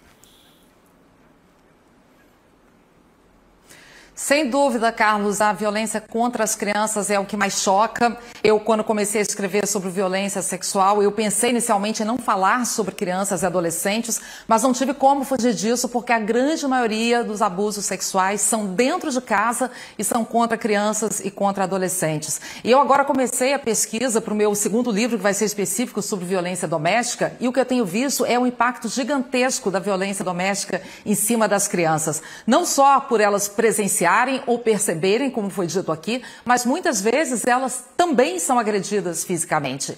E o que acontece na grande maioria dos casos é que mesmo quando as mães, aquelas mulheres, conseguem romper com aquela relação, conseguem terminar, sair daquele casamento ou daquele relacionamento, os filhos continuam sendo obrigados a ter uma convivência com o pai agressor e eles muitas vezes são usados para o pai atingir aquela mãe. Então, eles sofrem violência psicológica, sofrem com ameaças e desenvolvem vários sintomas até é, físicos de doenças que somatizam, ficam em depressão. São vários os problemas que atingem as crianças. Então, a gente tem que cuidar muito disso, né, da educação das nossas crianças e eu acho que aí as escolas têm um papel fundamental para a criança ter onde pedir ajuda, porque se ela está numa situação de violência dentro de casa, seja violência física, violência contra a mãe ou violência sexual, não é naquele ambiente que ela vai ter as informações de que aquilo não pode, de que ela precisa pedir ajuda, de que ela merece ter ajuda. Então, eu acho fundamental que as escolas se envolvam também. Ana Paula, uh, uh, o que é que provocou em si esta experiência? Posso perguntar-lhe isto também, ou seja, além do que percebeu nos outros, a Ana Paula Araújo, que escreveu este livro, que viveu estas experiências relatadas, é uma mulher diferente da, da que existia antes, uma jornalista diferente também da que existia antes desse, deste livro? Com certeza, Carlos, muito mais consciente de como a violência sexual, então que foi um assunto que eu já pesquisei por mais tempo, é impressionante ver como é que a violência sexual está presente no nosso dia a dia. E a violência doméstica também. A gente está discutindo aqui aqueles casos extremos de estupro de mulheres agredidas, mulheres assassinadas, mas a gente vê a violência no dia a dia. É quando o homem trata a mulher como inferior, é quando a mulher acaba se submetendo de várias formas. É, às vezes até em ambientes de trabalho a gente vê isso, em ambientes de ensino, nas escolas, como as mulheres são subjugadas, como tem que aguentar piadinhas machistas, cantadas indesejadas, é todo um conjunto de violências, desde as pequenas até as maiores, que estão no nosso dia a dia. E por isso educar é muito importante, não só a criança, mas nós temos que nos educar, nós temos que perceber onde nas nossas ações a gente está validando esse machismo, inclusive nós mulheres somos todos criados num ambiente extremamente machista. Então a gente tem que refletir, tem que se reeducar e tem que aprender, porque essa é uma realidade muito pesada para muitas pessoas e que impacta muitas crianças e depois isso vai acabar se repetindo lá na frente. E não entrando aqui em questões políticas, no Brasil o que mais se discute por estes dias é a pauta de costumes, mas indo às, às questões mais estruturantes ou estruturais e olhando para a frente, o, o que é que pode de facto mudar esse cenário? É essa educação, é essa capacidade quer junto dos rapazes, quer junto das meninas, dos mais novos, mas também dos, dos adultos, dos jovens adultos e, e até mais velhos, de, de, fazer perceber que há que respeitar desde logo as mulheres, porque são as maiores vítimas de tudo isto? Eu acho que aqui no Brasil a gente já caminhou bastante, sabe, Carlos? Eu vejo hoje uma nova geração, eu tenho uma filha de 16 anos, cada vez mais atenta a isso, cada vez mais entendendo o que é o conjunto da violência contra a mulher, mas ainda é um trabalho que tem que caminhar bastante. Começou lá na Constituição de 1988, quando se colocou homens e mulheres como iguais, e veio caminhando com outras conquistas das mulheres, como a Lei Maria da Penha, que eu já falei aqui. Tivemos mudanças importantes também na Lei de Violência Sexual sexual, que abrangem hoje o maior número de tipos de violência sexual, mas ainda é um trabalho muito longo e cada um pode fazer a sua parte. Eu acho que cada um que, por exemplo, recebeu uma mulher que seja vítima de violência doméstica ou de violência sexual e que apoiar essa mulher e que não duvidar do que ela está dizendo ou que não disser para ela deixar para lá, Cada pessoa que consegue acolher melhor uma vítima já é um passo a mais que a gente está dando nessa direção. Então, todos nós temos que fazer. Ana Paula, hoje foi um gosto tê-la, não é ou não é? Vemos seguramente voltar a conversar. Muito obrigado, até breve e obrigado sobretudo por este, por este contributo e por este olhar que tem tantos pontos comuns, como em tanta coisa, aliás, entre o Brasil e Portugal. Infelizmente, neste caso, um tema menos, menos luminoso do que outros que nos unem. Boa noite e muito obrigado, até breve. Uh, e juntava aqui, uh, Joana Dias, uma, uma ideia que deixada agora lá na Paula Araújo, mas há pouco também pelo, pelo Daniel Cotrinho, que porventura é do que mais nos inquieta. Dizia ela, tem uma filha de 16 anos, não é? E eu também tenho filhas jovens, um, e, e, a ideia que temos é de que elas estão mais sensíveis para esta realidade.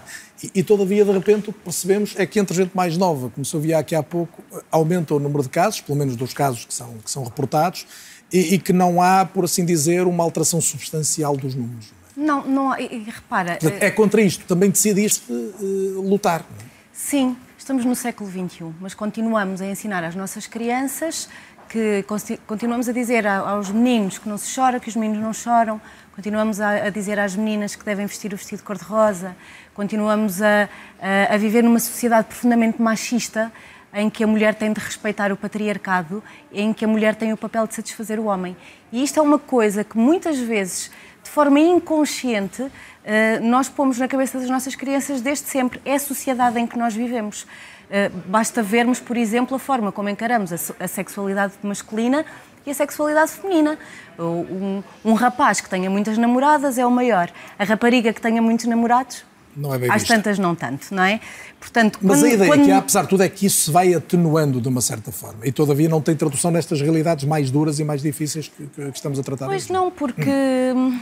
eu, sei, eu, não, eu não infelizmente eu não consigo ter uma explicação uh, para isso, mas de facto é aterrador quando nós, e eu tenho falado com muitos jovens, jovens de décimo ano, décimo primeiro, décimo segundo, com alguns, e, e quando me percebo uh, aquilo que estas miúdas, 16, 17, e, e repito, falo em raparigas em relação a rapazes, porque o número é muito maior. Não quer dizer que não haja rapazes vítimas e homens que há, como é óbvio, mas eh, raparigas que acham normal o namorado agarrar no telemóvel, o namorado saber o código, o namorado ver o e-mail, o namorado zangar-se porque tem amigos homens, o namorado não deixar sair de mini saia, o namorado dar um, um encosto um bocadinho. É normal. É normal porque ele é meu namorado, é, é normal porque ele me ama. Já vou querer saber do, do teu projeto do podcast, mas uh, o Guinote não resiste a esta pergunta porque tem muito a ver com tudo o que estamos a ouvir nos últimos minutos. Uh, uh, quando a, a, polícia procura, e, e, o Hugo tem a responsabilidade de coordenar uma divisão de, de prevenção e de, e de proximidade, na escola, o, o que é possível perceber hoje indicia alguma mudança de comportamento positiva ou não se pode concluir isto? A mudança mais positiva é a apetência que os jovens vão revelando para detectar estas situações entre os pares e motivarem-se mutuamente para a denúncia. A mudança menos positiva é que, tal como a Joana estava a referir, eh, existe eh, uma maior tolerância para com estes comportamentos de controlo eh, mútuos, raparigas para rapazes e rapazes para raparigas e o desrespeito uh, e a falta de noção do limite do nosso direito e da invasão do direito do outro começa desde muito cedo.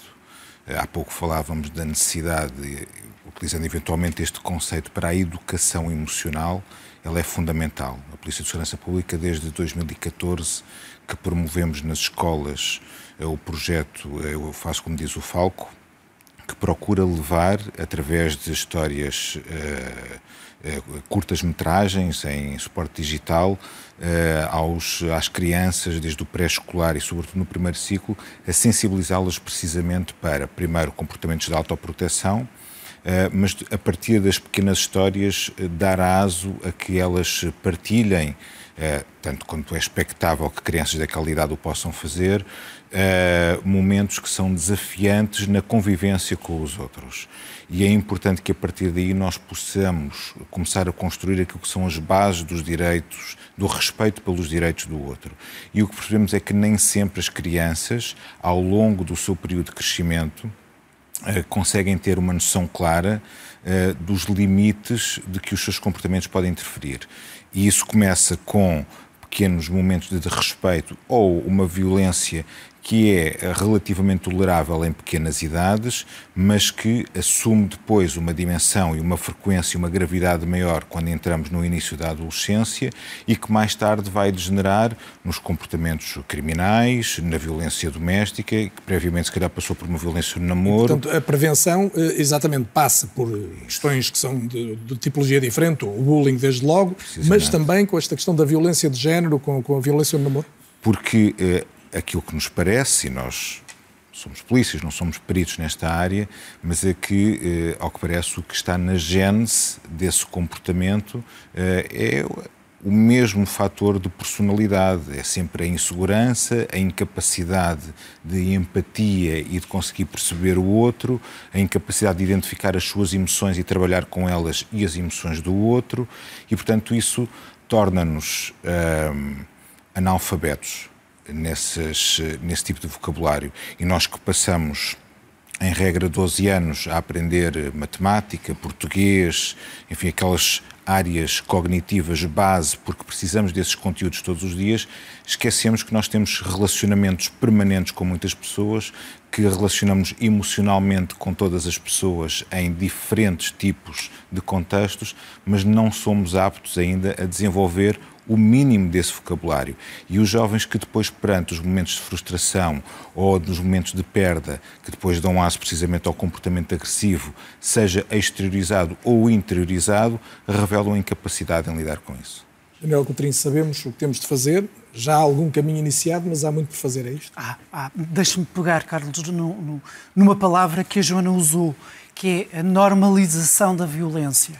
Eh, mais do que normalizar a violência, nós naturalizamos a violência. Tornou-se, ela é natural entre nós. Eh, é natural a desigualdade estrutural de género. Portanto, ela convive connosco e nós habituamos-nos a ela. É, é natural a, a, a, violência eh, contra as mulheres e contra as raparigas no nosso dia a dia. E nós convivemos com elas, eh, nós homens e nós mulheres. Ana Paula dava e a Ana Paula dizia exatamente isto. Dia -dia. Ou seja, é fundamental eh, mudarmos e começarmos a mudar as mentalidades, começando por nós homens também. Ou seja, é importante falar sobre o que é que é ser homem hoje, sobre a masculinidade e trabalhar isto com os jovens é importante eh, do, do ponto de vista da prevenção uh, e a educação emocional é o pontapé de saída uh, para estas coisas. Eu não posso dizer que não ou dizer que uma coisa é má se eu não souber o que é que aquilo quer dizer do ponto de vista emocional, não é? Nós temos dois cérebros e o das emoções está aqui atrás. Ora, se eu já o desliguei, porque é mais primitivo, nós temos que o tornar a ligar para perceber que podemos zangar-nos, podemos dizer não, podemos dizer sim. É, é, é, é importante educar para a paz. É importante eh, transversalizar os direitos humanos em Portugal. E os direitos humanos em Portugal não são obrigatórios. Eles são só 30. Um por dia, eu costumo dizer, brincar, eu também tenho uma filha de 16 anos e um, e um rapaz de quase 12, e digo-lhes muitas vezes: um direito humano por dia dá-nos saúde e alegria. A grande verdade é que nós não os conhecemos não é? Portanto, é preciso colocar na, na, na, na formação das pessoas, desde muito Mas quando dizia o que é ser homem, estava a pensar aqui, homem concretamente masculino. É ser masculino, ou seja, eh, desmontarmos também a nossa própria masculinidade. Nós fomos educados, nós os três aqui enquanto homens, para dentro de uma sociedade que é claramente machista. Hoje estávamos em minoria, por exemplo, é raro nas, nas representações públicas Sim. de painéis. Mas a, a, questão não se trata nem de maiorias nem de minorias. Trata-se de quebrarmos percepções que nós temos. Percepções machistas, eh, patriarcais, eh, de ainda ouvirmos dizer muitas vezes eu partilho as tarefas com a minha mulher. Então, e fazes o quê? Eu abro as cervejas e ela apanha as caixas dos termossos. Isto ainda é, no exagero, isto ainda é a ideia da partilha. Ou seja, há um, um conjunto de questões que são fundamentais. E é fundamental trabalhar, e, e as escolas aqui têm um papel fundamental, mas não podem fazer tudo sozinhas. E nós temos que sair. Uh, do, do, do, obrigar as escolas então, quem a fazer. É que pode fazer? Temos que envolver a comunidade, temos que envolver as famílias. Nós não nos podemos esquecer. Mas as famílias é onde acontecem muitas vezes os casos Pois, por isso mesmo temos que chamar as famílias a participar desta discussão. e desta desmontagem também. E temos de trazê-lo ao espaço público, é o que estamos a fazer hoje. E Joana, ias, já percebi que tens vontade de dizer alguma coisa, mas eu queria que me falasses também do teu projeto, porque também teve a ver com isto com a, vontade de eh, dar visibilidade e, e forçar, um, forçar um, um, debate. Dizia o Guinota há pouco que há uh, curtas-metragens que são mostradas nas escolas, não sei se as tuas poderiam ser ou não, não, não as vi, mas... mas, mas Quer eh, dizer, nas escolas dos pequeninos não, Dos pequeninos não, mas de outros maiores, já podia vir porventura. mas... Um, Carlos, um, isto eu, eu, eu, eu, fiquei presa àquilo que, que queria dizer relativamente às escolas mas então não diga já, porque esse era o desafio para o fim. E, portanto, vamos okay. ver o trailer do teu podcast. Então como é que isto começou? Chama-se A Mim Nunca. A e, mim nunca, e recupera sim. aquela tua ideia inicial, não é? Quando, quando te acontece, a ideia... tu dizes A mim nunca me vai acontecer. Sim, nós temos essa tendência. É, nós nunca nos vai acontecer, mas pode acontecer, não é? Vamos ver. Às vezes só penso em pegar nas minhas coisas, ir no Lucas e desaparecer para nunca mais voltar. Ter no carro e ir para um sítio onde não reconheça nada nem ninguém. Confias em mim, não confias? Então acreditas se eu te disser que não existem monstros? E se entrar alguém no meu quarto para me fazer mal?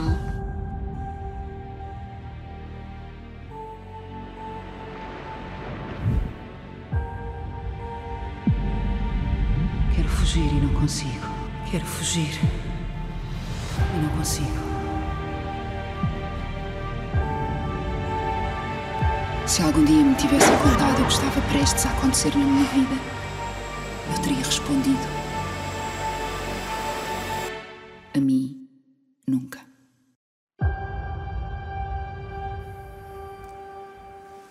Tantas teriam respondido isto, não é? Eh, um, um sublinhado sobre isto e depois a tua questão em relação às escolas, o que estavas com vontade de dizer. Em relação a este projeto, este podcast foi, foi pensado para surgir num determinado momento e depois deu origem às tais Esta três curtas-metragens. Sim, eu fiz o podcast, que é um podcast de ficção que infelizmente não é ficção nenhuma, não é? É a realidade. Uh, dez episódios para a Antena 1. Uh, eh, e depois, uh, na altura, o Hugo Andrade, que ainda trabalhava aqui na RTP, ainda estava aqui hum. connosco, perguntou-me se eu gostava de transformar este conteúdo áudio numa minissérie ou numa curta-metragem. Eh, eu, obviamente, que disse que sim, porque a minha decisão ao fazer isto, primeiro já não estava num lugar de medo, então pude falar com mais facilidade em violência doméstica, mas era também dar um toque de esperança, eh, porque esta é a minha voz. E quando eu digo a minha voz, não é a minha da Joana, é a minha de alguém que durante uma parte, um período da vida, teve a tabuleta a dizer vítima. E isso não me define, não define a pessoa que eu sou. Aconteceu durante um período. E muitas pessoas em casa, homens, mulheres, crianças, jovens, eh, julgam ter perdido a sua voz. Porque é isto que um agressor faz, retira a capacidade de nós. Tu hoje já não te consideras vítima, já de largaste a etiqueta em definitivo. Em absoluto, em absoluto. Durante algum tempo tive muita dificuldade um, em dizer que eu sou vítima ou eu fui vítima. Depois percebi, não, eu fui vítima. A partir do momento que eu não tive liberdade, eu fui vítima. A partir do momento uh, em que eu fui aprisionada dentro da minha casa, eu fui vítima. A partir do momento em que eu vivi numa relação com violência psicológica, uh, emocional, sexual, física, uh, és vítima. Não há como fugir a isso. E a partir do momento em que aceitas e tens consciência do que é que é isso, de ser vítima num determinado momento da vida, então ganhas todas as ferramentas ou ganhas as ferramentas para conseguir passa, sair. A superação passa também pelo que acontece, acontece ao agressor? Olha, no meu caso, eu não sei o que é que aconteceu ao agressor. Houve uma determinada altura em que houve uma escalada tremenda no comportamento dele eh, que culminou numa ameaça de morte.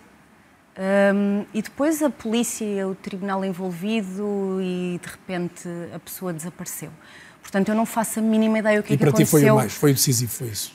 Uh, eles desaparecem, mas os nossos traumas ficam e, e não desaparecem com tanta velocidade. Uh, a questão é termos uma boa rede, seja a minha rede familiar, uh, na qual incluo os amigos, seja a terapia, que faço desde então, que já fazia antes e que, e que, continuo a fazer, e daí a questão das escolas e a importância de trabalhar a inteligência emocional. E não é quando temos 30, 40 ou 50 que também é muito importante, mas se todos a trabalhássemos desde muito pequeninos, nas escolas, Uh, talvez depois não houvesse pais a bater nos filhos e a dizer eu estou a bater-te que é para tu saberes que não se bate. Ou eu estou a berrar-te que é para tu saberes que não se grita. E isto é muito esquizofrénico na cabeça das. faz muito curto-circuito e depois pode provocar um, o aparecimento de futuros adultos muito, muito desequilibrados. Portanto, eu consegui recuperar, independentemente daquilo que aconteceu, ao agressor e tenho sorte. E deixaste nisso. aqui um testemunho absolutamente extraordinário que eu, que eu agradeço desde já. Estamos a chegar ao fim, eu tenho mais ou menos 30 segundos para cada um dos meus restantes convidados. Hum, hum, no fundo, deixarem aqui um, se quiserem, uma, uma ideia final para, para este problema que nos interpela a todos enquanto sociedade, como disse, aliás, no, no texto introdutório do debate. E Ana Leonor, até porque está, estamos sempre com aquela dificuldade do delay, vou pedir-lhe mesmo que respeite ao máximo a minha proposta de 30 segundos mas que, que, que nos diga a todos uh, o que é que lhe parece que é mesmo importante que possamos uh, sair deste programa a refletir sobre e sobre o que podemos mudar. Temos que refletir uh, precisamente que a gênese da violência está precisamente nas questões de género estereotipadas e que estão bastante interiorizadas na nossa sociedade. Ora, se é possível nós trabalharmos com as vítimas estas questões e fazer com que, com o decurso do tempo, elas consigam ultrapassar a questão da violência, como nós ouvimos há pouco, eh, e que sintam que a determinada altura da vida deixaram de ser vítimas, também é preciso fazer-se este trabalho com os agressores. Não podem os agressores ficar no esquecimento, é preciso fazer um trabalho muito grande que até ao momento não tem vindo ainda a ser feito, mas nós temos que investir nisto. Os agressores têm eles também que desconstruir estes preconceitos existentes. Por outro lado, e aqui já foi subajamente falado, mas eu tenho mesmo que repetir porque é muito importante penso eu, aqui a inclusão nos currículos escolares das questões de género não estereotipados, da resolução não violenta de conflitos, das questões da igualdade, da não discriminação, o direito à integridade pessoal, são as questões que formam os adultos da manhã Muito e bem. que é absolutamente crucial que haja aqui um investimento do Estado neste sentido. Muito obrigada. Ana Leonora, eu que agradeço. Uh, Hugo Guinote, o que é que mais pode ajudar a que a vossa mensagem, que é que no fundo é uma mensagem comum no interesse de combater este flagelo, eh, funciona? Primeiro, a importância por parte daqueles que podem apoiar as vítimas de promoverem a denúncia das situações que tomem conhecimento. O crime é público e, portanto, automaticamente confere a cada um de nós a responsabilidade de sermos parte da solução. E precisamos de o fazer mais. Precisamos, eh, e repete-se, há uma ideia que foi aqui vinculada, estamos a falar de todos os tipos de violência doméstica, não apenas a conjugal, mas a filioparental é algo que nos preocupa particularmente, sobretudo os pais que são mais idosos, sofrem muita violência por parte de alguns dos filhos, sendo que boa parte uh, são casos de saúde mental, o que dificulta ainda mais uh, o exercício de, de apoio e a dificuldade de, enquanto vítima, serem uh, simultaneamente denunciantes. é efetivamente importante repensarmos a forma como se atua com os agressores, por forma a garantir que qualquer atuação não vai potenciar o risco em relação às vítimas e o reforço da necessidade de uma atuação multidisciplinar em rede, o mais perto possível das vítimas, individualizando uh, os casos para se conseguir encontrar soluções ajustadas. Carmo Afonso. Uh, bom, eu vou falar aqui da minha matéria. Uh, sou advogada, sou jurista e, e acho que há aqui algumas coisas a fazer. Há uma iniciativa ou uma coisa que já está a ser feita que eu acho que deveria ser alargada, que são as secções especializadas do Ministério Público.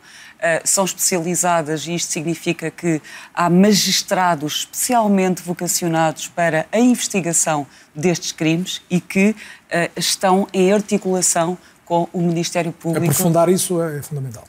Aprofundar isto, neste momento, existem quatro Uh, Portanto, é apenas quase um projeto piloto. É um, claro, é isso mesmo. É um projeto piloto, mas é um projeto muito bom e seria muito importante alargá-lo. Por outro lado, acho que era muito importante nós resolvermos uma questão que é a da celeridade processual. Nós dizemos que estes processos são processos urgentes, mas, como vimos aqui, não há urgência nenhuma e é muito importante que, entre o momento em que uma mulher apresenta queixa e o momento em que ela vê uma solução para o seu processo decorra uh, muito menos tempo. Não sei se tenho tempo para mais uma. 10 segundos? Uh, 10 segundos. E, e a, outra, e a outra é levar um bocadinho mais longe esta questão das declarações para a memória futura e, em vez de ser uma possibilidade, que seja mesmo uma regra e que seja obrigatório, como é, por exemplo, nos casos contra a determinação sexual, há um, há um bom exemplo